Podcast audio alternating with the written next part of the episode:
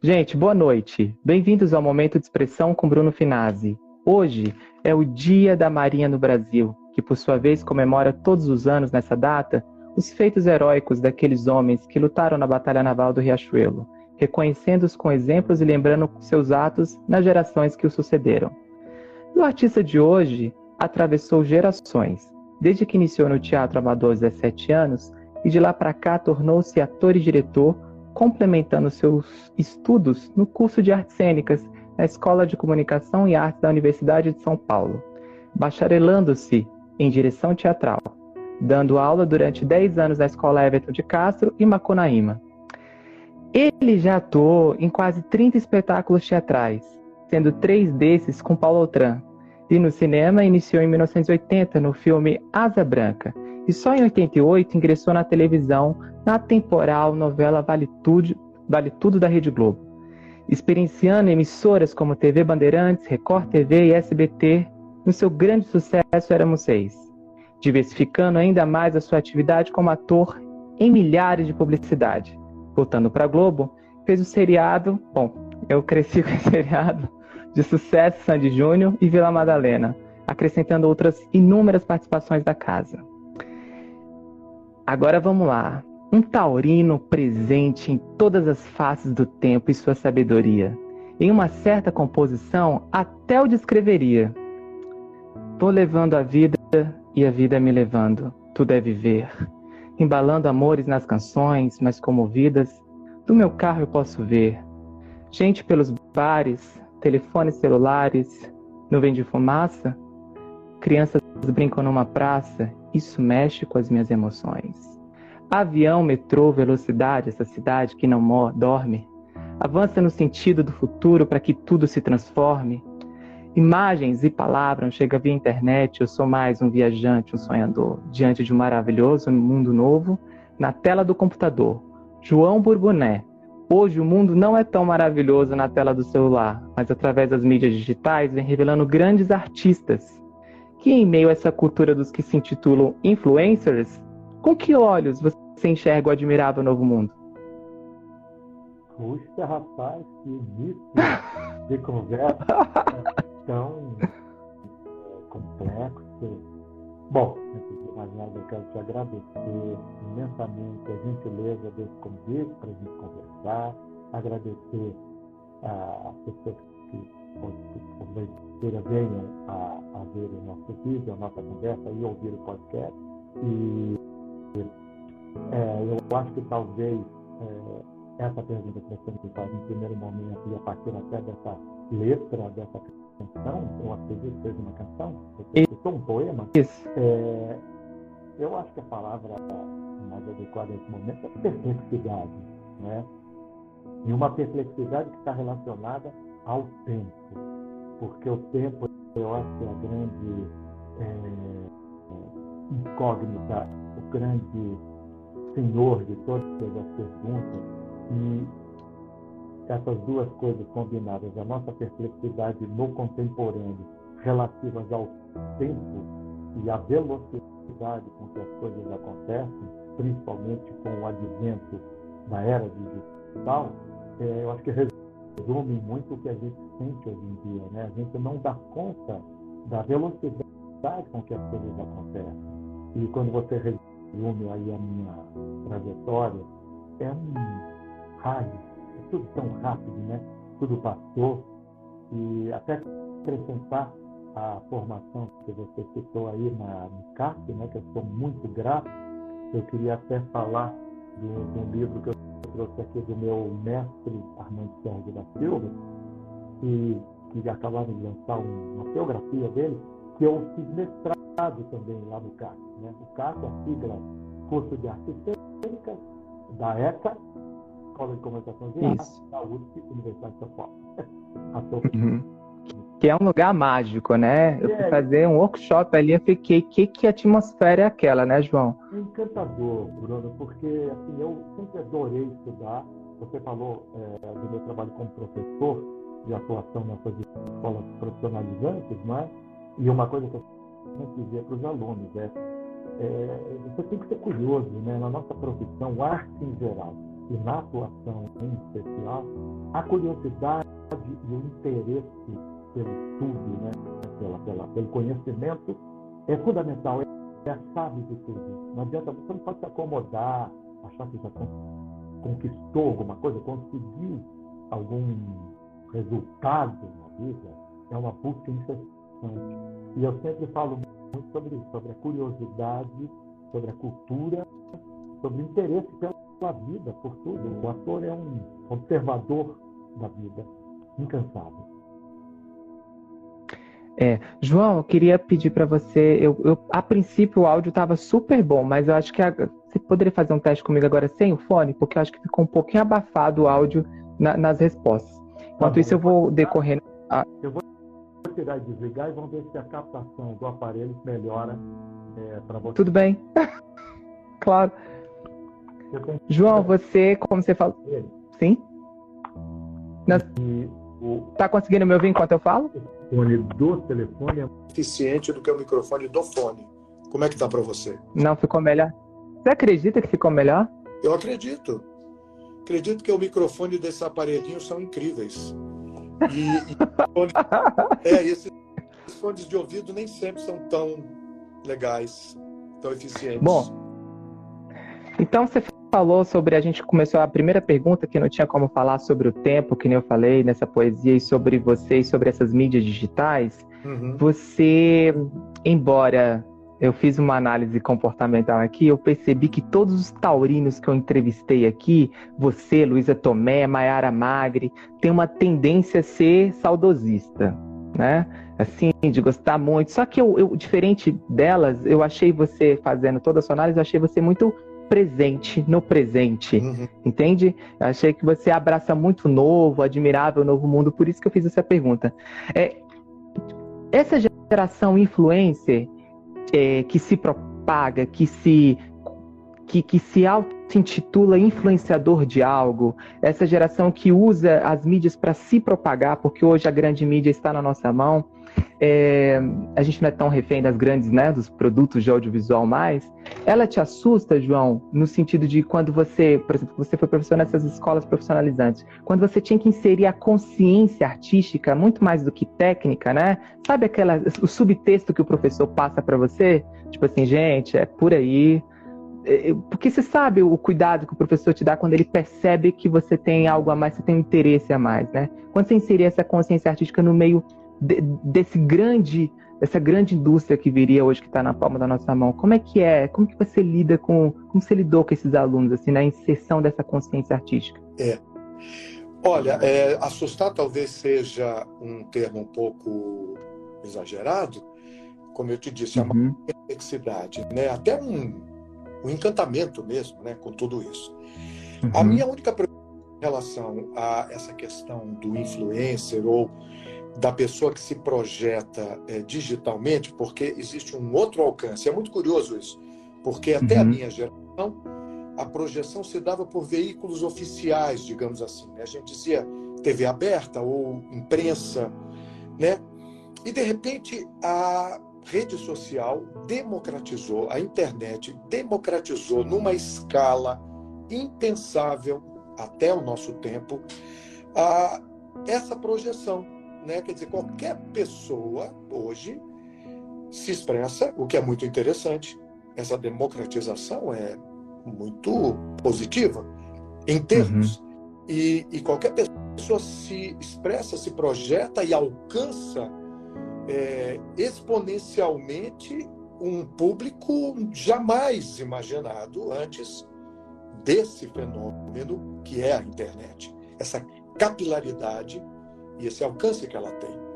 Ao mesmo tempo, eu só me preocupo o seguinte: eu acho, e talvez aí seja um pouco essa visão que você tem, que você disse dos taurinos, um pouco saudosista, no sentido que acho que é preciso é, lastro, sabe? Eu acho que é preciso que as pessoas saibam do que estão falando. Precisam uhum. ter um uhum. pouco de informação. Por isso que eu insistia com os alunos, eu dizia assim, você, qualquer pessoa pode ser ator, né? Qualquer pessoa pode ser artista. Agora, é, um, artista, um artista, como você coloca, consciente, consequente, precisa ter uma certa é, gama de informações, tem um certo lastro, uma certa base. E aí talvez seja uma visão um pouco é, renascentista do conhecimento, né? um pouco assim, é, ou até iluminista. Né? Você precisa dominar um pouco teu métier e a, e a cultura, um pouco um, um cabedal de conhecimento para poder influenciar alguém. Eu acho que influenciar o outro só unicamente pelo alcance que aquela mídia tem, é, não vejo muito valor. Eu, assim, está influenciando o quê? O que, que você está transmitindo? Né? O, o, qual é? Que influência é essa? Influência egóica? Você está é, mostrando um monte de gente o que você acha? Do nada? Uhum.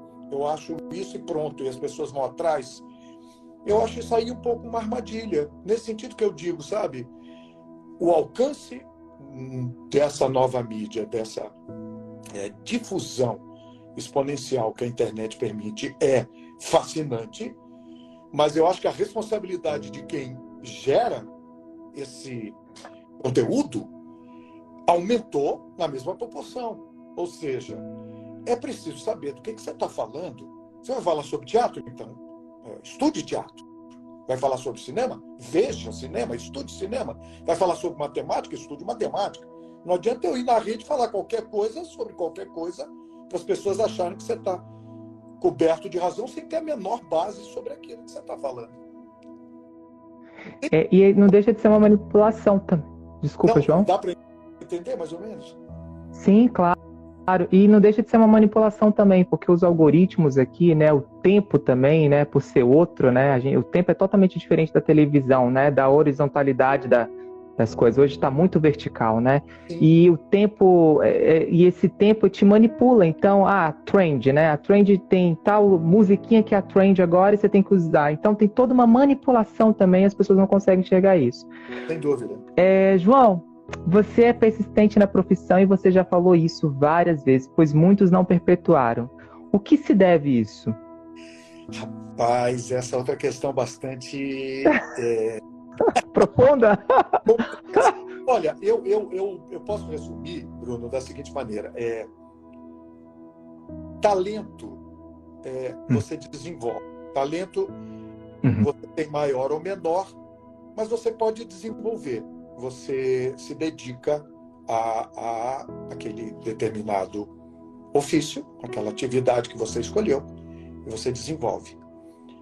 Uhum. Vocação é outra questão. Vocação eu acho que nem todo mundo tem para determinadas coisas. E vocação é o que te faz fazer, é a vontade. Vocação é o que te faz suportar, tolerar, todos os reveses que cada profissão proporciona, não é só na arte. E no nosso uhum. caso, uhum. tem a particularidade da gente lidar muito com o efêmero, né? Quando você fala de uhum. teatro, por exemplo, quando o pano fecha, acabou aquilo. A gente não gera um, um produto material palpável. A gente gera um, um fenômeno que foi compartilhado pela plateia e o fenômeno teatral só se dá desse encontro entre o ator e o espectador através da dramaturgia, ou seja, o que for que você queira incluir nesse universo da, da dramaturgia, que não precisa ser necessariamente palavra, mas uma dramaturgia corporal, por exemplo, como é o teatro contemporâneo. Esse encontro ele vai ficar no coração do espectador e vai ficar na memória do ator da, também na emoção dele de ter vivido aquilo com quem estava assistindo. E a gente lida com esse fugidio, essa coisa que não existe mais. Vai só existir uhum. na projeção.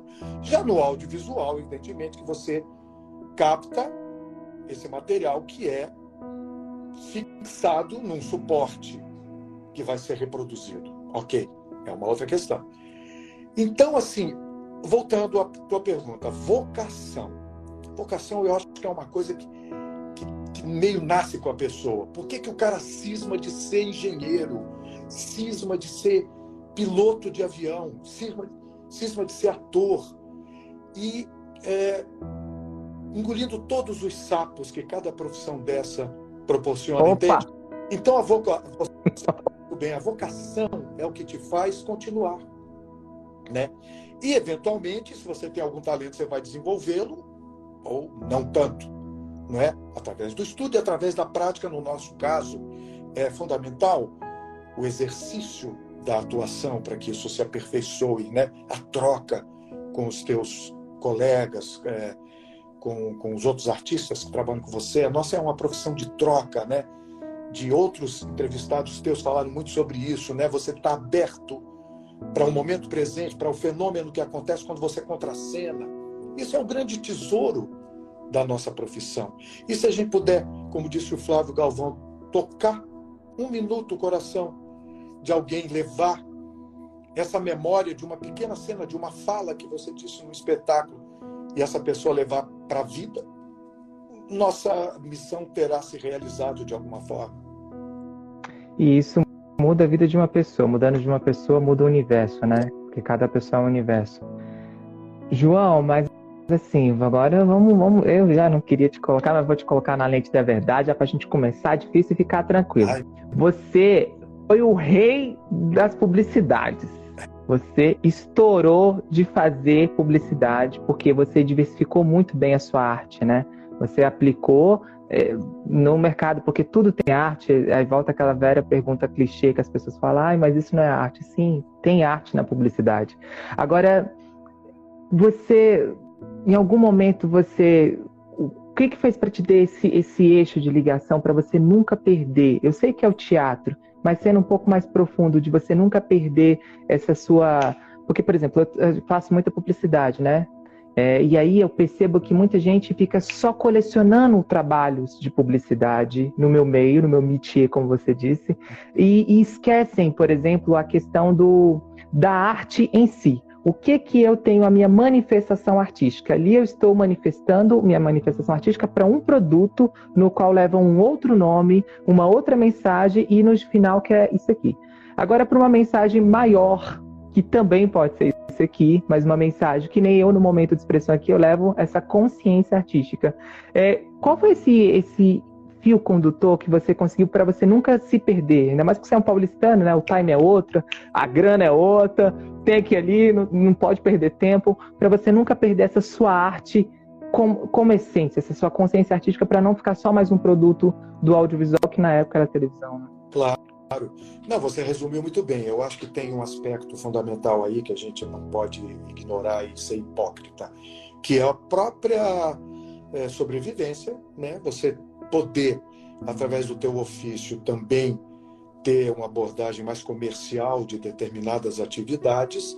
E eu, sem nenhuma pretensão, é, sempre encarei mesmo a publicidade como um trabalho de atuação que eu fazia tão honestamente e tão integramente, integral e integramente, como eu fazia uma obra de arte de teatro ou de ficção, eu naquele momento em que eu estava no estúdio, fosse de um determinado produto ou outro, eu estava procurando entregar a minha atuação com a maior honestidade possível e seguindo as solicitações do diretor e tudo mais.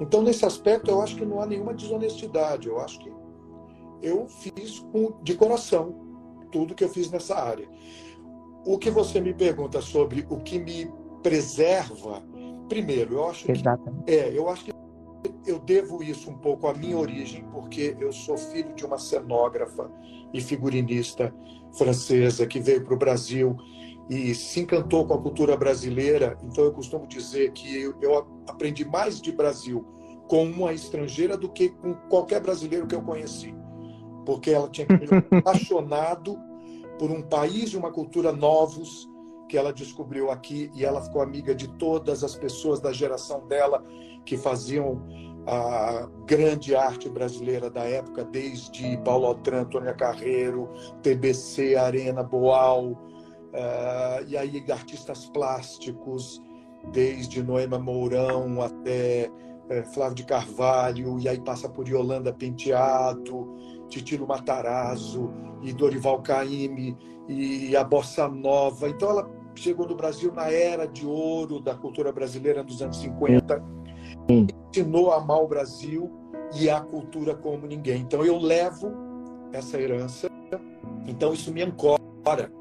É, fazendo qualquer trabalho, eu estou sempre com o coração nessa origem. Depois eu sempre fui muito curioso, gostei sempre de estudar, tanto que eu fui fazer faculdade já com 15 anos de carreira. As pessoas pensam assim, ué, mas a gente sabe que na nossa profissão um diploma é muito relativo, né, em termos de colocação profissional. Você não vai chegar Sim. de elenco e dizer assim, olha, eu sou formado na ECA. Ah, legal. Tem o DRT. Tem o... Aí o cara, ah, você tem um número. Ah, faz é, e pega esse, essa página, pega esse texto, essa cena e, e faz para mim. Então, uhum. O teu título não vai contar muito, mas eu sempre tive muita curiosidade. E eu fui fazer faculdade depois de um certo tempo de carreira, tendo vindo do teatro amador e tendo aprendido o meu ofício na prática e trazendo esse laço que eu te falei da minha mãe, de todas as pessoas. Eu participei como aderecista, ajudando ela nas montagens onde ela fez figurino para Paulo Altran, para o TBC e tudo mais. É, TBC não, porque eu ainda não era nascido, mas posteriormente, como aderecista mesmo, ajudando a fazer o, a, a, os figurinos. E eu observava muito, né? ficava olhando aquelas pessoas ensaiando, né? ficava fascinado com aquilo. E nem pensei que fosse fosse virar ator nessa época, porque eu era muito tímido. Eu fui ser ator lá com meus 18, 19 anos, que eu assumi mesmo, como você falou, dos 17 anos, eu fiz amador, mas me profissionalizei a partir dos 19. Aí falei, não, vou, vou encarar, vencendo muitas resistências internas, né, em relação à minha timidez. Então, dois aspectos fundamentais, para não fugir da tua pergunta. Eu acho que esse lastro da minha mãe, dessa, desse meio onde ela me fez conviver, desses grandes artistas, e depois o estudo mesmo, né, que a faculdade me deu. Eu tenho uma saudade muito grande, eu adorei fazer universidade, tenho as melhores lembranças né, do, do, do CAC, da USP e tudo. É, até hoje, amigos e professores que vão ver espetáculos meus, eu vejo trabalhos deles. Eu acho que a gente tem que estar com o pé sempre no estudo. A gente não para nunca de estudar, né? Isso fica valendo para todo mundo que, se alguém estiver nos assistindo ou ouvindo que queira ser ator ou atriz, não esquecer que não para. É um estudo permanente até o fim da vida. Ou ser qualquer outra profissão que seja ligada à arte, né? Geralmente eu, eu, a galera fala, gente, arte é estudo, independente de qual área que você, você vai fazer um desenho, tem que ter uma técnica, tem que ter um estudo, tem que ter um mínimo de pesquisa. João, você falou é, Deadpool, né? Bourbonnet, que é assim. É, Bourbonnet, que é o sobrenome, que é, que é o sobrenome dela, Dead Bourbonnet, que era francesa, né? E fez aniversário recentemente, era uma geminiana cheia de talentos. Vamos lá. Você nasceu no Rio de Janeiro, como você falou, nos tempos dourados, numa era de ouro, no qual sua mãe francesa. É... Eu vou te perguntar, você era elitista? Isso te fez ser uma pessoa elitista? Não, não. É, curiosamente, isso é que é interessante, rapaz. Quando eu digo que a minha mãe me ensinou a amar o Brasil como nenhum brasileiro ensinaria, é que ao contrário ser elitista, ela se ligou também, apesar de ter essa bagagem cultural europeia, né, que ela trouxe, ela, hum. na verdade, universitária lá em Paris, ela veio com um grupo da Sorbonne, um grupo de teatro universitário, mas ela era, tinha feito colégio técnico, numa outra área, na área de ciências. Mas ela sempre quis ser, ser artista e esse grupo propiciou que ela passasse a fazer os figurinos para esse essa trupe francesa chamava Le Théophilien, que era um grupo da Sorbonne especializado em teatro medieval. Então eles faziam uns altos sacramentais e foram convidados para fazer um festival aqui no Brasil. E ela veio. Mas o grande diferencial nessa história é que ela se apaixonou pela cultura popular brasileira. Esse é o negócio.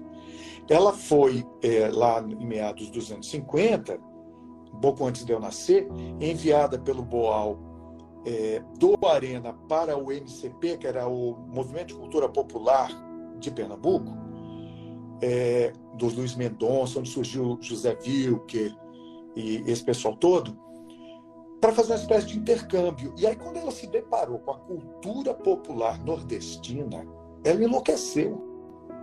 Então, ela teve peças dadas pessoalmente pelo mestre Vitalino. Eu não sei se os nossos ouvintes, se você sabe, o mestre Vitalino simplesmente foi o homem que inventou aqueles bonequinhos de barro do Nordeste. Sim. Sim. É o primeiro, um artista genuíno, popular, um gênio brasileiro, que eu acho que hoje em dia as pessoas nem sabem, sabem quem é, né, os jovens. Ela conheceu ele. Ela, ela se encantou com a, a, as rendeiras de Pernambuco, é, todo o trabalho de trançado, de é, gamelas, de, de, cerâmica, e aí depois indígenas, e depois é, a, a cultura afro-brasileira do candomblé da Bahia, e foi amiga de Mário Cravo. Depois se ligou às escolas de samba do Rio de Janeiro, foi de comissão de carnaval da Portela, uma francesa. Ela é a própria tem francesa no morro, sabe aquela coisa? Sim, sim. É, não tinha como ser elitista, muito pelo contrário. E não tinha como eu ser elitista sendo filho dela, porque foi a pessoa mais apaixonada e mais encantada pelo povo e pela cultura popular que eu conheci na vida. Então é o contrário, entende? Entendo, mas ao mesmo tempo, a gente, a gente sabe que a cultura no país, sobretudo aqui em São Paulo, ela é muito, é como você falou, das, desses grandes nomes, né? Família Penteado, família Chateaubriand, todas essas famílias é muito, é muito elitista. No espetáculo Edifício que você faz, que você está em cartaz no Teatro Maria do Dé, nunca foi nesse teatro ainda. Passo Garganta, ali na Cesário Mota Júnior, na Vila Buarque. Eu quero aproveitar para convidar, temos só mais duas apresentações. Eu estou vindo de Lagoa, faz aos domingos. Imaginei, sim. Para a gente não perder a nossa hora. E eu quero sim. convidar as pessoas porque é a, a nova dramaturgia paulistana, é, com texto do, ma, textos do Marcos Gomes e do Lucas Maior, e, e, é um trabalho muito interessante que olha para o entorno da Vila Buarque e bebe dessas experiências urbanas o material para a dramaturgia é, que é levada lá. São formas breves, são peças curtas encadeadas em temas como no caso o edifício que é o universo urbano, não é? Continua, desculpa te Isso. E lá, não, é exatamente isso. Você foi super pontual. Então, Lá reflete as situações cotidianas que carregam vestígios da nossa herança colonial, que é onde eu quero chegar, mas também nossa resistência e solidariedade. Essa herança colonial é muito presente em todas as esferas do mercado artístico, infelizmente também.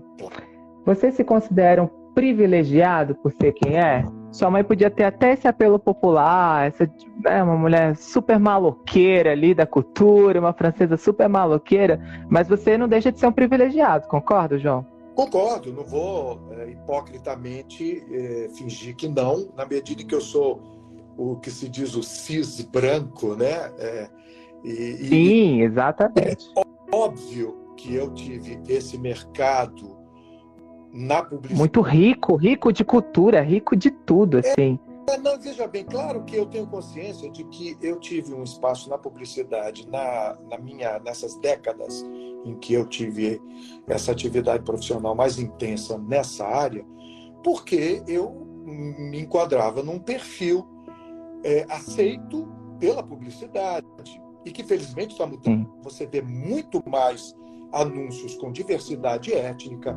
famílias negras, famílias orientais, felizmente, porque o Brasil é um país negro. É absurdo. Opa. Não, não, não, não realizar isso, não pensar isso em termos de nação, é uma estupidez. E claro que eu sei que eu fui privilegiado porque naquele momento, nas décadas de 80, 90, eu preenchi o perfil do, do jovem pai executivo branco, do, do né? Sabemos disso. Então, claro, eu tenho essa consciência e, e nesse aspecto, por esse ponto de vista, é claro que eu fui privilegiado, né? E procurei não me acomodar a isso na medida em que as minhas ambições não, não estavam reduzidas a ser um ator de publicidade e que eu aproveitava eventualmente esse privilégio para ganhar minha vida e que inclusive propiciar que eu estudasse ou fizesse peças, por exemplo, que não davam retorno financeiro.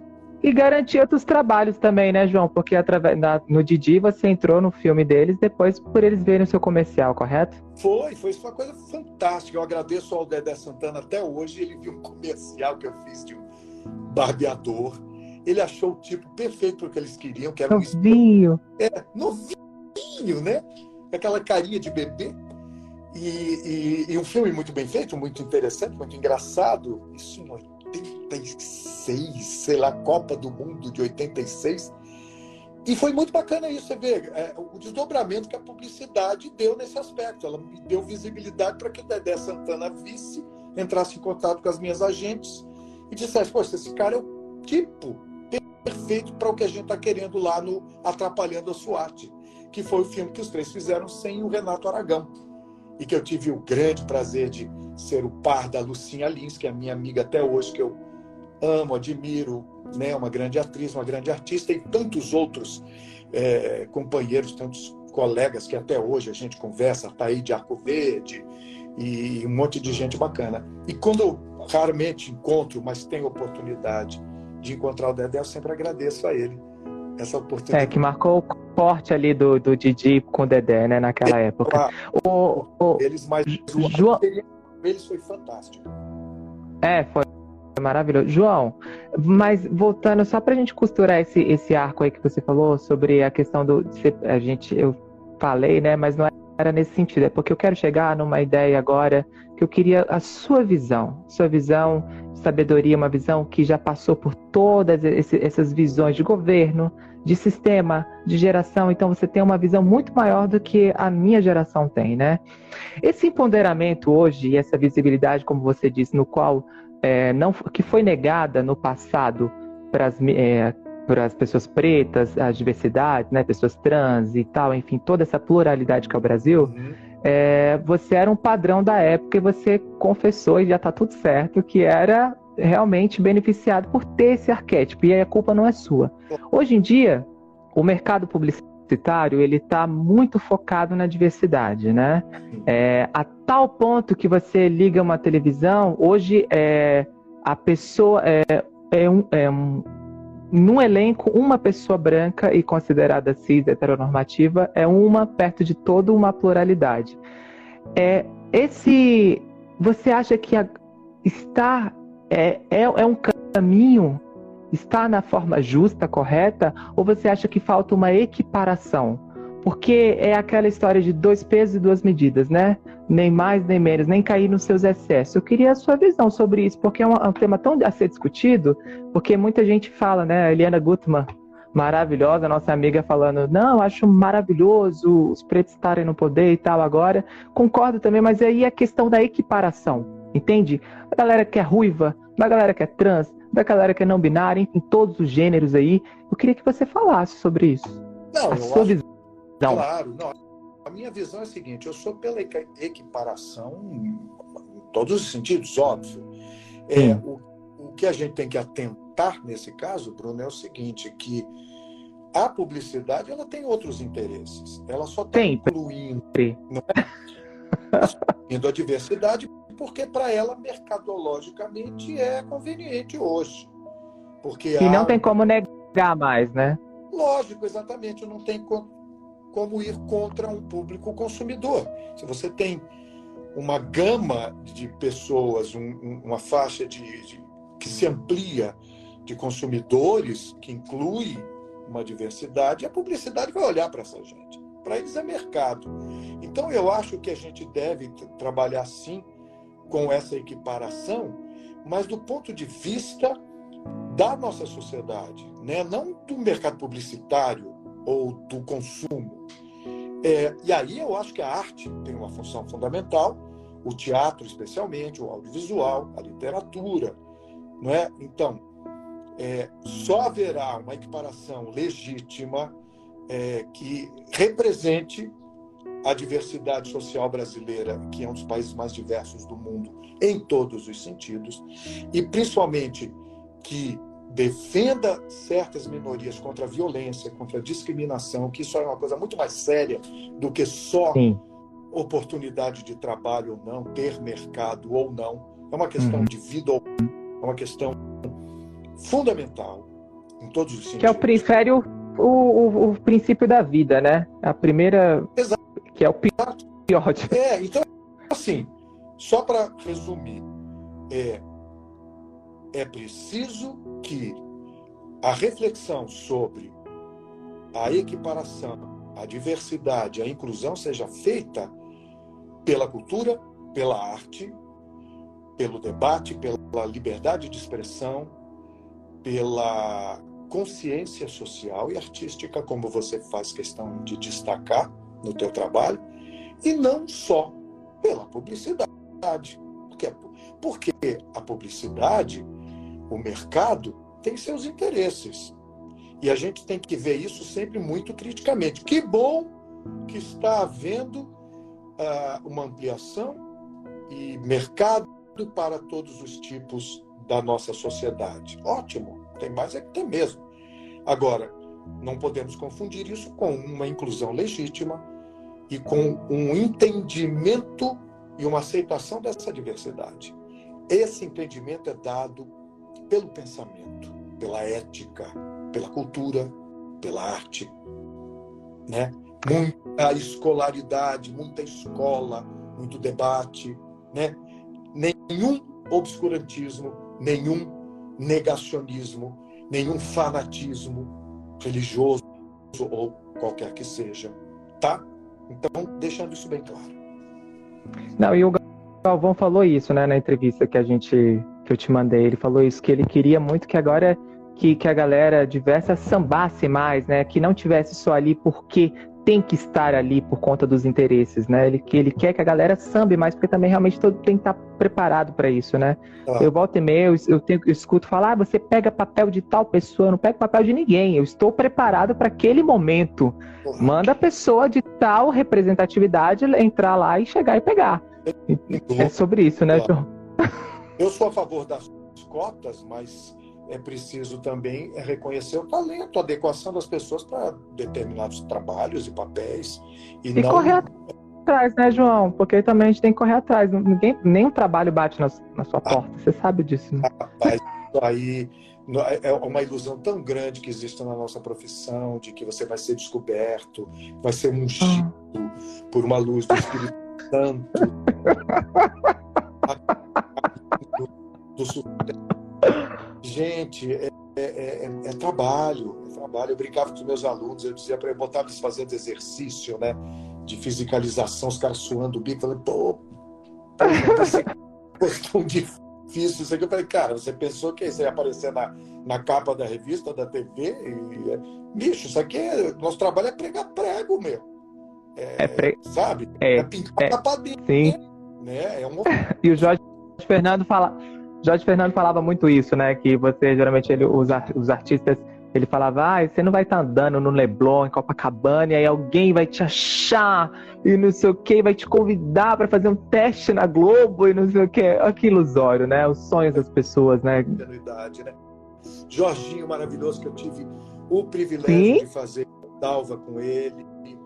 Aprendi Sim. tanto, uma exuberância, né? uma, uma luz, né? Uma pessoa de uma vitalidade. A loucura necessária, né? Maravilhoso, é. Burbuné, na sua história, não há nada que se tornou mito ou folclore. Como você conseguiu esse feito? Eu vou agora eu vou abrir bem aqui, super sincerão, aquele canceriano com luz escorpião, super sincerão. Opa. Eu tinha algumas reservas sobre você. É eu achava você super elitista, achava. Achava você super. Eu vejo você. E muitas pessoas, amigos em comum, falavam: não, mas é tranquilo, é uma pessoa maravilhosa e tal. Falei: eu vou ficar. fiquei demorando para te fazer esse convite já tempo, porque sabe aquela coisa do ego? Essa porque a gente projeta no outro que tem na gente, né? Claro. E a gente fica, não, não vou fazer porque ele é muito assim. Eu falei, não, mas é super tranquilo. Mas dentro desse mito, isso foi um mito na minha cabeça que eu fiquei lá, no meu preconceito. E o, E por que, que você não tem nenhum mito sobre a classe artística? O que, que você deve a isso? Esse, esse, você conseguiu um feito que, bom, tantos anos de carreira, não ter cristalizado nenhum mito sobre você. Por quê? Mas assim, o que eu não estou entendendo o que você quer dizer com mito, assim, uma, uma, uma... Todo mundo tem alguma história. Por exemplo, quando eu fui entrevistar a Luísa Tomé, é, veio um monte de gente da classe artística e falou: opa, Bruna, ela não é fácil, não. Chata pra caramba, ela é isso, ela é aquilo. Eu falei, gente, calma, vamos dar oportunidade. Você não tem nenhum mito negativo sobre você, não tem nenhum folclore que se cristalizou. O que se deve a isso? Ai, rapaz, é, não saberia te dizer, mas a gente vai voltar. Foge não, João, foge não, João, foge não. Na verdade, é o contrário. Eu, eu acho que isso tem a ver, Bruno, é assim é, um pouco sobre o que a gente já conversou aqui, é, a questão da vocação e do compromisso com o ofício. Eu aprendi desde muito cedo a não glamoriz, glamorizar demais a profissão. É, porque, assim, uhum. a, veja bem, no, no, é, com o advento das escolas de atuação, excluindo a EAD, que é muito antiga, mas dos anos 80 para cá surgiram muitos cursos técnicos, você tem toda uma geração de atores formados é, por escolas. E, e na escola, por exemplo, existe uma, uma coisa um pouco é, perigosa, que é assim: você eventualmente pode fazer o Hamlet na escola, você pode fazer um protagonista na escola, porque você está uhum. dentro do círculo escolar. Uhum. Isso cria uma falsa noção de que você está absolutamente preparado para fazer todos os papéis ou qualquer coisa assim. Eu sempre dizia para a pessoa: olha, gente, a escola é o primeiro passo, vocês vão começar. O que vai te dar rodagem mesmo é o métier, né? o ofício, é fazer a coisa, é errar, repetir, fazer coisas que não vão tão bem, que não sejam tanto sucesso na sua vida. Isso, de certa forma. João, mas eu estou falando da sua imagem, porque você também. Ai, eu sei que vocês, é, a gente, não é correto falar esse termo, né, persona, mas você, como você é um produto também de televisão, você foi um ídolo, né? Tava lá com Beatriz Segal, você imagina o assédio que deve ter sido na sua vida naquela, naquele, naquele auge, vale tudo. É, eu estou falando sendo um pouco mais taxativo. A, a, sua imagem, como você conseguiu deixá-la tão bem cuidada, assim, você entende? Para não ter. Porque hoje, se você dá um, um passa fora em alguém no Instagram, já cria um burburinho enorme, gigantesco, que você é mal-humorado, antipático, que você não sei o quê, não sei o quê. E isso é, é tudo muito leviano, né? Eu queria saber dessa questão, como você cuidou dessa imagem artisticamente, assim, por não ter nada? É, eu acho, é, acho que talvez num aspecto, é, a minha vida particular nunca eu foi tão explorada ou revelada, né? Uhum Acho que eu fui muito reservado em relação a isso, a minha vida pessoal, não misturo. É, eu acho que é esse compromisso com o meu ofício, quer dizer, procurar fazer é, seriamente né, o, o, que é pedido ou as oportunidades que eu tenho, é, sempre priorizando realmente o aspecto profissional. O coleguismo, eu sempre procurei me dar muito bem, eu tive muita sorte, 99% da minha experiência na minha área de ter grandes colegas talentosos e amigos e respeitosos. Isso foi recíproco, a gente foi é, se apoiando nesse aspecto, fortalecendo o aspecto profissional e artístico do nosso trabalho, não dando margem para esse tipo de, de imagem, sabe? Assim, um pouco distorcida. Eu brinco muito com pessoas assim que não são da área que às uhum. vezes fala assim, ah, é ator, você trabalha na Globo, o que, que você faz? Como é que você... Aquelas coisas tem, Sim. tem a vida. E eu digo assim, olha, vocês precisam parar de conhecer a nossa profissão pela revista de TV que vocês leem no cabeleireiro. Porque hum. só explora aspectos da vida pessoal das pessoas e aspectos meio mórbidos ou meio é, distorcidos, fulano de, de tal falou mal de não sei quem, porque não gostava de não sei que lá, porque odiava e casou com não sei quem. Gente, eu falo assim, quer saber sobre a nossa vida, a nossa profissão? Vai assistir as coisas que a gente faz. vai ao teatro, conversa com a gente, vai ao cinema, lê sobre a nossa profissão. Não fica ligado em fofoca, em gente que explora é, esse tipo de aspecto menor da nossa atividade, né? Então, eu felizmente a imprensa marrom nunca se interessou muito por mim. Eu acho que eu não tinha é, nenhum aspecto. Acho que não. Acho que não. Acho que não tinha nenhum aspecto pitoresco assim, é, é, bombástico para para explorar da minha vida.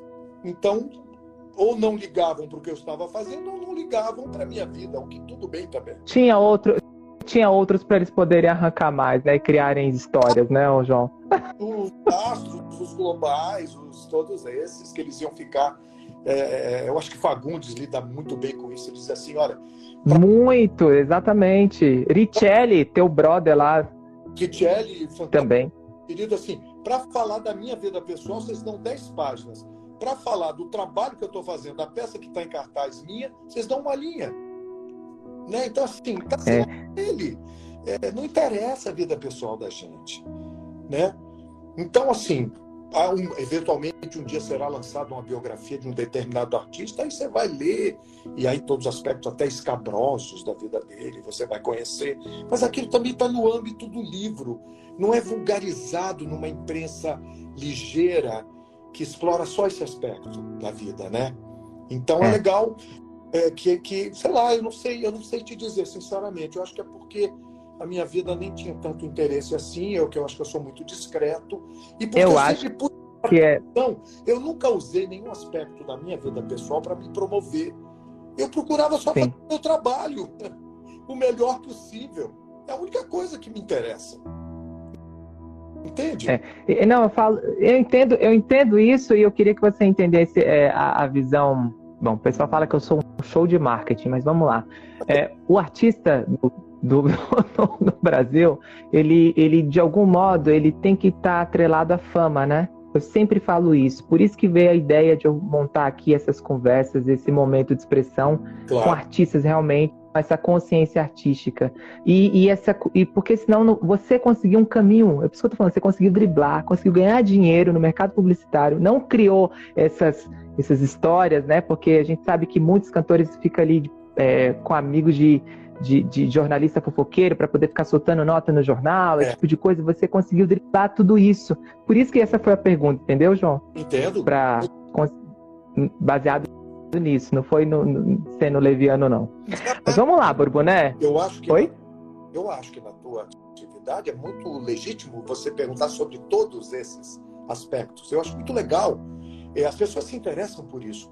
O que eu estou te dizendo honestamente é que eu nunca me preocupei muito com isso, sabe?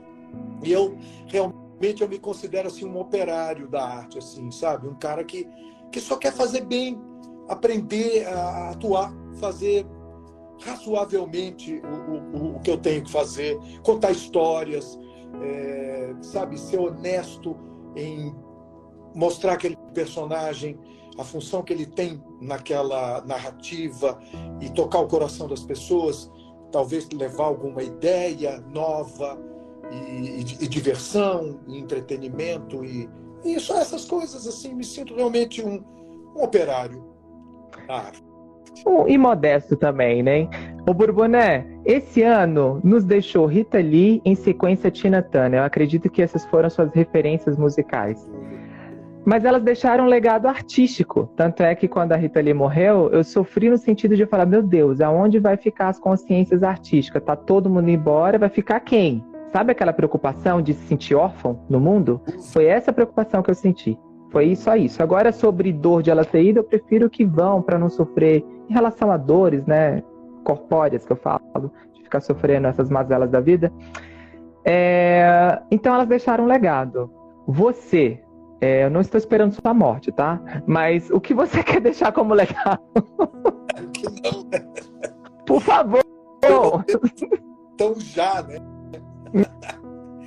Por favor. que sempre haverá um rei Lear para a gente fazer na vida, né? Enquanto você tiver um pouco de memória e mesmo velho, caquético, sempre haverá um Lear para você fazer na vida. Eu espero ter memória para? Até quando eu puder parar em pé, né, em algum lugar, em cima do palco. Não, eu fiquei pensando, falei, como eu vou fazer essa pergunta, meu Deus? Porque, como, qual, qual, é, porque senão ele vai pensar que eu estou esperando a morte dele, né? E eu já estou vindo de uma, de uma projeção agora, porque meu amigo morreu no Rio de Janeiro agora de um o Jeff Machado. Então, eu já vim, todo mundo veio correr, correr a entrevista que ele me deu, né? E aí eu já vim já com essas coisas. Aí eu tinha feito homenagem a Rita Lee, eu falei, ah, meu Deus, como eu vou fazer essa pergunta para ele, para ele não imaginar que eu tô esperando a morte dele. claro que não. Não, e, e, não é, assim, você fala que é um legado artístico, alguma coisa é um, desse tipo? Assim? Um legado, porque, por exemplo, você é professor, né? E meus, acho que o primeiro ídolo de todo mundo quando entra na escola, independente seja de teatro ou não, é o seu professor, você concorda? Eu era apaixonado pelos professores de história, adorava é. eles, enfim, meus professores de português também. Por isso que eu faço trovadorismo aqui. É, eu queria, é, eu queria saber, eu, como consciência artística, assim, hum. um, um legado é, que, que um artista ele tem que deixar. Quando a Fernanda Montenegro vai, quando ela for, por exemplo, o legado dela que está aí é que ela é uma atriz malandra, e você sabe disso. Ela é malandra porque ela é muito boa no que ela faz. Porque ela é malandra. A Natália Timber já falou isso para mim, porque ela pega umas coisas assim que ninguém pega. E qual o seu legado, assim, que você quer deixar como uma consciência artística que vai ficar aí nesses tempos aí que a gente nem sabe, nesses multiversos que vem abrindo aí? Ah, bom, eu acho que eu posso falar em termos assim de um legado talvez do meu trabalho, de que eu espero que as pessoas sempre vejam que foi feito de honestidade possível, né, e dedicação. É, alguns alunos eu acho que levam alguma coisa. Eu tenho muito orgulho de ver alunos em cartaz fazendo coisas. E eu tenho uma brincadeira que eu faço sempre que eu sempre digo que eu ainda tive o privilégio de ser contratado por ex-alunos. Então, por exemplo, uma, uma querida aluna minha Rosana Maris, que faz Sintonia, que está fazendo agora. Uhum. Duran, um espetáculo belíssimo. Ela me contratou, quer dizer, ela me convidou para fazer uma versão, uma montagem que ela fez há um tempo atrás do Anjo de Pedra, do Tennessee Williams. Eu sempre brincava com ela, falei, puxa, Rô, é, eu tenho o privilégio de, além de ter sido teu professor, ser, seu professor, ter sido contratado por você para fazer uma peça como ator. Assim como o Didio Perini, que hoje mora em Portugal, que me convidou para fazer Toque Toque, que é uma comédia extraordinária, incrível, um sucesso louco, né? uma peça francesa incrível, e também um ex-aluno que continua atuando e muitos outros. Então, acho que há esse legado, talvez, do professor, embora eu não me considere muito professor. Eu estive professor e sou mais um aprendiz. Eu aprendi mais com eles do que eles comigo. Eu acho que é uma troca e, e foi fascinante poder dividir um pouco da experiência com esses novos que estavam chegando e que continuam aí, tantos que estão fazendo carreira e trabalhando maravilhosamente. E eu, eu espero, né? Eu, como eu te falei, a, a, o teatro deixa aquela memória no coração, né? É uma coisa que não há um registro. Hoje em dia as pessoas gravam as peças, mas também não tem muito sentido, né? Essas gravações servem só como registro e, eventualmente, para você estudá-las ou qualquer coisa do tipo. Porque o fenômeno teatral é uma coisa que só acontece ali naquele momento. É única, é. E isso fica no coração das pessoas na memória. E ah, o audiovisual, né? Hoje tem muito, né? O, o suporte da obra está ali, né? Vai ficar, vai permanecer. E, e, isso talvez seja um legado também, né? Eu espero isso, que as pessoas é, consigam depreender desses trabalhos que elas vejam no futuro o, o meu amor por aquele ofício e, e, e o meu compromisso né, com, com esse trabalho da maneira mais honesta e, e dedicada possível. Não, e é amor e compromisso mesmo, porque só para ter amor para seguir na carreira que a gente faz, né? João, recentemente, como eu falei, meu amigo Jeff Machado teve sua vida interrompida no Rio de Janeiro por um ex-assistente da Globo que chocou o país. Você já foi vítima de falsas promessas no início da carreira? esse crime. É, essas duas semanas eu fiquei um pouco parado, eu tinha que fazer com outras pessoas, e aí né, a gente ficou também paquerando e você junto para poder fazer, alinhar a agenda. Sim. Que bom que deu certo aqui, mas não foi uma coisa que muito natural, né? A gente viu uma pessoa que foi encontrada num baú, de, uma coisa, uma atrocidade, lindo de viver, assim, com mil coisas. Agora estão tentando queimar a imagem dele em relação à, à sexualidade, sempre a sexualidade é a tônica dessas, dessas imprensas marrons, né? Sempre. É... E eu queria que você falasse assim, você é bonitão, lindo de viver, lindo, lindo, lindo, lindo, lindo, com a Beatriz Sigal, junto com o Uricelli ali, eu fiquei pensando, eu falei, e a Beatriz é canceriana, eu falei, gente, será que ela não se apaixonou por eles, não? Porque em cena, né, muito tempo, por mais que os textos eram difíceis, né, vale tudo, Gilberto Braga, é muito texto, é a palavra ali todo tempo, diálogo, mas é, como é que foi para é, você entrar assim no audiovisual? Você lidou com muitas falsas promessas? Porque hoje em dia e eu falei isso no meu canal, que essa minha entrevista vai estar no canal, é, todo, o cara às vezes limpa chão na Globo, o cara é cabeleireiro, o cara faz umas coisas assim, o cara se diz que é produtor, e aí aquece esse mercado, ilude pessoas e ganha dinheiro. O Jeff, o cara já tinha ganhado 18 mil reais. Como você conseguiu. Bom, queria saber se você teve isso na sua época, como é que foi, como você dribla. Hoje você tem uma carreira consolidada, você tem agente, você tem né, tudo isso, mas como é que era, sei lá, 1980? Olha, é, eu pelo menos posso te dizer que eu tive o privilégio de nunca ter nenhum tipo de constrangimento desse tipo na minha vida profissional, no, no meu trabalho. É, uhum. A gente ouve falar é, e né, teste do sofá, essas barbaridades, essas bobagens. É, eu, eu, felizmente, rapaz, eu não sei se eu sou ingênuo demais ou se eu sou desligado. Eu nunca tive isso. Eu, por exemplo, o Vale Tudo foi um, um, um processo muito interessante, porque eu fazia telecurso primeiro grau. Eu era ator de teatro em São Paulo, fiz uma bateria de testes muito corretos e, e para a escalação de um elenco para apresentar aulas do, do ensino médio na década de 80 para a Fundação Roberto Marinho.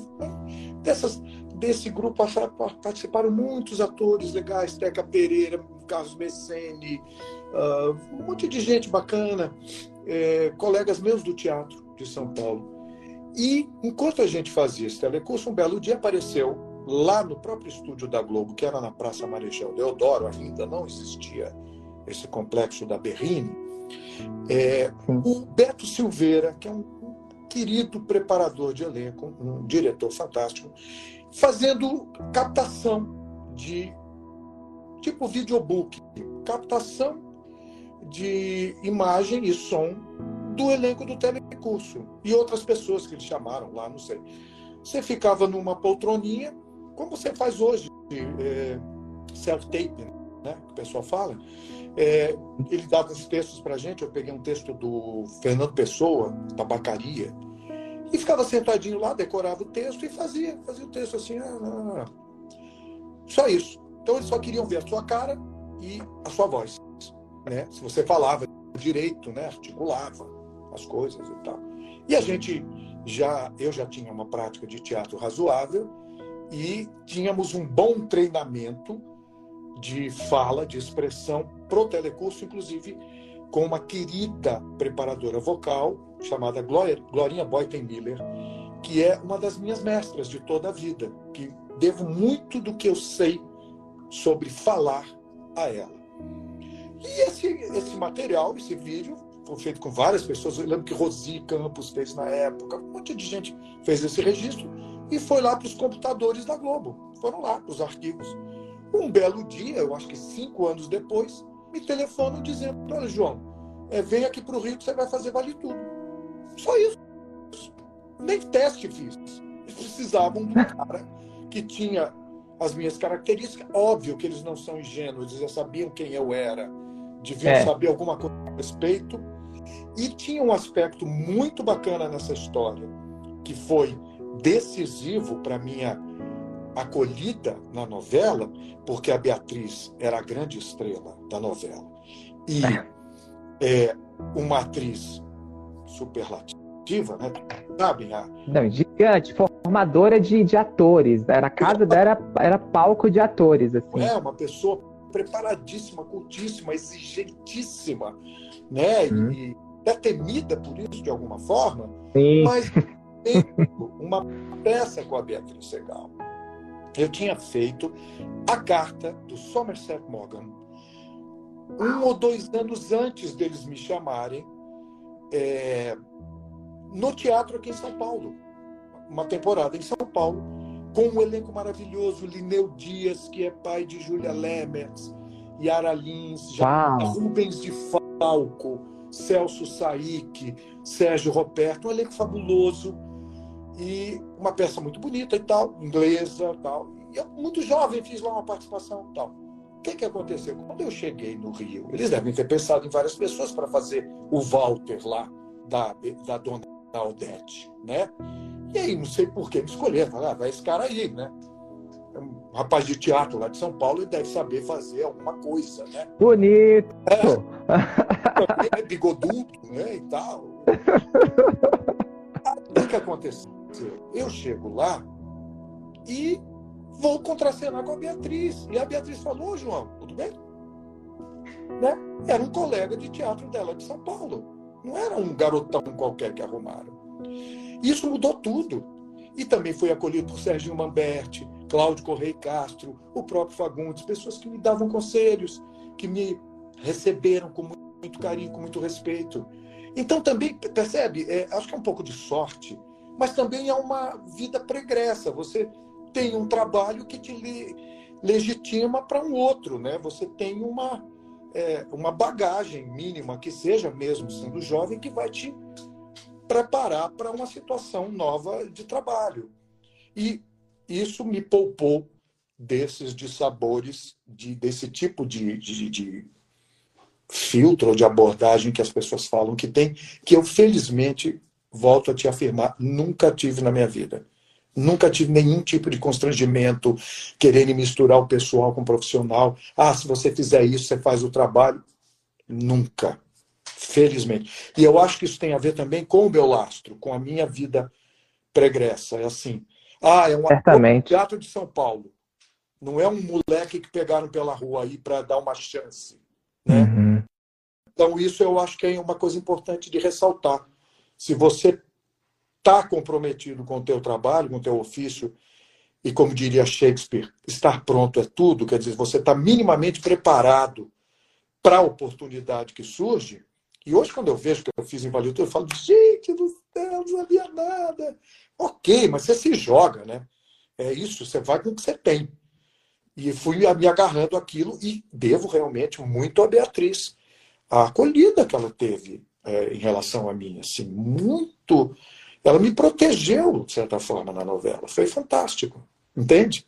E Burboné, é engraçado, você carrega. Eu não assisti Vale Tudo, né? Eu sou de 91, mas é, eu vi muitos teasers, tem um vivo aí, né? Uhum. Eu falei, gente, você vai carregar para sempre o estigma do, de ser o Michê da, da Aldete, né? Ah, inevitável. Isso não tem jeito. É a força da televisão, né? Não tem como, né? Eu acho que foi uma das experiências onde eu tive a, a, a maior amostra do que é a popularidade da televisão. Assim, tinha lugares que eu não podia ir, assim, em alguns Imagina. momentos da vida que as pessoas vinham em cima, era uma coisa desesperadora até. Eu ficava um pouco assustado.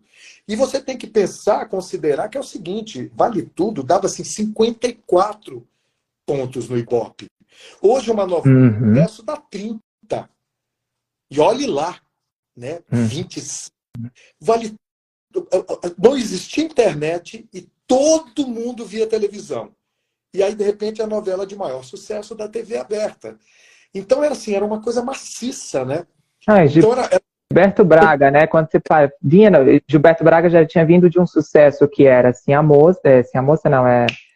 Ai, meu Deus, a Escravizaura, que foi um sucesso. Exato. Monstruoso, que eu, eu não vivi, mas eu escuto falar até hoje que o que, que foi aquele sucesso Escravizaura. Então, via que era um texto do Gilberto Braga, você já parava para falar, não, vem texto aí, vem, vem uma boa novela, vem um bom elenco, né? Então tinha uma força muito grande. Alcance avassalador da televisão, né? Que era, uhum. assim, mais da metade do Brasil assistia aquilo. Era uma coisa impressionante. Né?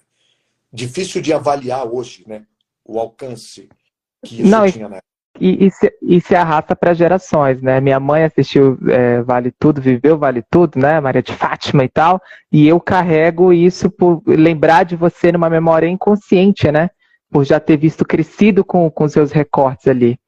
Burboné, é, você foi o artista de expressão hoje, esse artista homenageado. Espero que você tenha gostado desse roteiro que eu fiz, né? Que nem eu te falei, eu fiquei ali resistente. Eu falei, mas ele é muito elitista, ele faz parte da burguesia. Porque eu fico no equilíbrio, Borboné, de, de não ser Vamos lá, tem que entender. Quando eu te fiz a pergunta da equiparação do, do, mercado audiovisual, é porque tem que ter equilíbrio, né? Fala, não, tem que olhar o outro lado de quem está do outro lado da corrente. Ao mesmo tempo, tem que ver quem é aquela galera que está marginalizada, entende? E quem fica no meio de campo que nem eu, fica só só observando os dois, as duas vozes falando, entende? E eu acho que você era a pessoa perfeita para poder falar em termos de sabedoria, em termos de estudo, em termos de cultura, né? Em termos de vivência um mestre em teatro que nem você é para poder ensinar todos nós que estão aqui assistindo.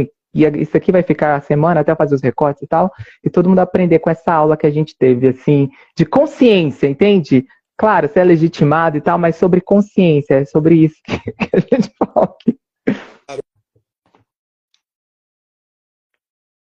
Eu espero ter podido é falar alguma coisa que fosse aproveitável, porque são tanta. É, a, a, o, o, nosso ofício de atuação é tão rico, tão complexo, tão. É, sabe, passível de pesquisa, né, de, de observação constantes, né? O tempo todo você tem que estar atento a tudo. E eu acho que eu falei pouco sobre esses aspectos mais artísticos mesmos, mesmo, mas eu, eu espero ter podido é, responder ao que você me solicitou e contribuído de alguma forma né, com tudo isso e, e, e transmitido é, fundamentalmente é, essa ideia de que o que a gente faz é um trabalho, sabe, como qualquer outro, não desmistificar um pouco essa hum. visão romântica uhum. da arte, que faz parte. Glamourosa. Existe glamour, existe um pouco de inspiração, alguma coisa de, de até mágica, embora essa palavra seja bem é, difícil de colocar nesse contexto, mas uhum. principalmente a gente tem que encarar como um trabalho, tem que ser respeitado como um trabalho, sabe? As pessoas gastam seu tempo, sua energia, seu, é, sua inteligência para fazer isso, é, para tentar dar o melhor. É como as pessoas comentaram na pandemia. O pessoal fala assim: ah, o artista, os vagabundos, da mama não sei o quê, aquelas bobagens. Lei Rouanet, não sabe nem o que é Lei Rouanet. Fala... Que, que essas bobajadas que as pessoas falam. E eu fico pensando assim: você está trancado aí. O pessoal falava muito isso, brincava, né? Você está trancado aí na sua casa. O que seria de você sem uma sériezinha para assistir, sem um filme, uma novela, né? E acha que isso surge do nada que as pessoas não passam horas num estudo, num estúdio e no estudo. É, Exatamente. Esse material, que isso envolve centenas, milhares de pessoas. É uma estrutura com, com gente que trabalha com a técnica, que trabalha com alimentação, que trabalha com transporte, os maquiadores. E aqui eu quero render minha homenagem a todos os profissionais com quem eu convivi esses anos todos é, na área, né? especificamente, especialmente no audiovisual. Tanta gente capaz, séria, dedicada. E você não pode dizer isso que é uma bobagem. Isso é, é, é, é responsável por uma parte do nosso PIB, a nossa cultura. É muito importante. O Brasil é um dos maiores produtores de telenovelas do mundo. Talvez a gente só perca uhum. para a Televisa uh, mexicana, em termos de, de volume, é exportado para o mundo inteiro, o nosso audiovisual. Como é que as pessoas não entendem a importância disso? É um trabalho muito sério. E, e, e, e um conselho para os jovens que querem fazer isso: estudem, leiam, não se joguem nesse ofício pela visibilidade, pela fama. Isso é uma... Pelo cachê também, né, ô João? Eu tenho muito pouco, é, é, é, é um desrespeito com, com sua própria escolha, né? Seja é, comprometido, né, com esse trabalho. É, é, é, ele merece muito respeito, precisa. E o que não nos impede de, de nos divertirmos fazendo isso. Porque outro estigma é assim: ah, se você gosta do que faz, se diverte, então não é trabalho. É, a gente não sofre como uma, uma grande parte dos trabalhadores. Então, nesse aspecto, não é trabalho, mas também tem um aspecto profissional muito sério nisso. Não vou e me... como não sofre, João, a gente, é, como não sofre, a gente sofre dores da alma, ter que lidar com ego ali, uma gritada do diretor, eu falo isso porque uma atravessada que me dá, eu já falo, Senhor da glória, me ajuda para eu não matar este homem, porque eu preciso desse trabalho, eu preciso pagar a conta no final do mês, Sim. porque a gente é lapidado na nossa alma ali totalmente, né? A galera não entende isso, é. o que que é, e você tem que lidar com um figurinista que não vai com essa cara, eu que tenho um cabelão, é um saco, porque nem toda mulher vai com a minha cara, e aí a mulher fica meio receosa comigo e não quer fazer maquiagem, e tá lá no texto que você tá escrito que você tem que estar tá assim, e a pessoa não gosta, e aí você tem que ser exigente com ela, como você falou, e ao mesmo tempo também tem que ter diplomacia, porque você precisa dela, ela precisa de você. Então é um trabalho árduo, assim, que o coletivo precisa resultar. É, isso é a tal da vocação que eu falei. A gente só volta no dia seguinte para o estúdio porque a gente tem vocação. Mesmo tendo sido maltratado, ou se sentindo injustiçado, ou frustrado porque não fez o que achava que poderia ter feito na cena, uhum. o tempo não foi suficiente, ou uma circunstância não permitiu, você volta lá e faz tudo de novo. E vai fazer sempre. Vocação. Bourboné, Obrigado por estar aqui no nosso momento de expressão e ao público que nos acompanhou e vai nos acompanhar aí. Fique com essas e outras entrevistas com artistas em todas as plataformas digitais no momento de expressão com Bruno Finazzi, estimulando a você ter consciência de si e resgatando a sua autoexpressão, a sua manifestação artística e contribuindo para uma sociedade com propósito. Eu dedico esse momento de expressão ao Jeff Machado, que foi brutalmente assassinado após ser enganado por promessas de um pseudo-produtor para entrar na Globo. Pois quantos de nós já fomos para o Rio de Janeiro em busca de uma projeção na indústria do audiovisual e teve seu sonho frustrado? Portanto, justiça para Jeff Machado. Momento de expressão com Bruno Finazzi, sempre ao vivo aqui no Instagram Bruno Finazzi, sempre com uma consciência artística para o seu despertar criativo. Urboné, gratidão, viu? Eu que agradeço. Obrigado, obrigado. gente. Tchau, tchau.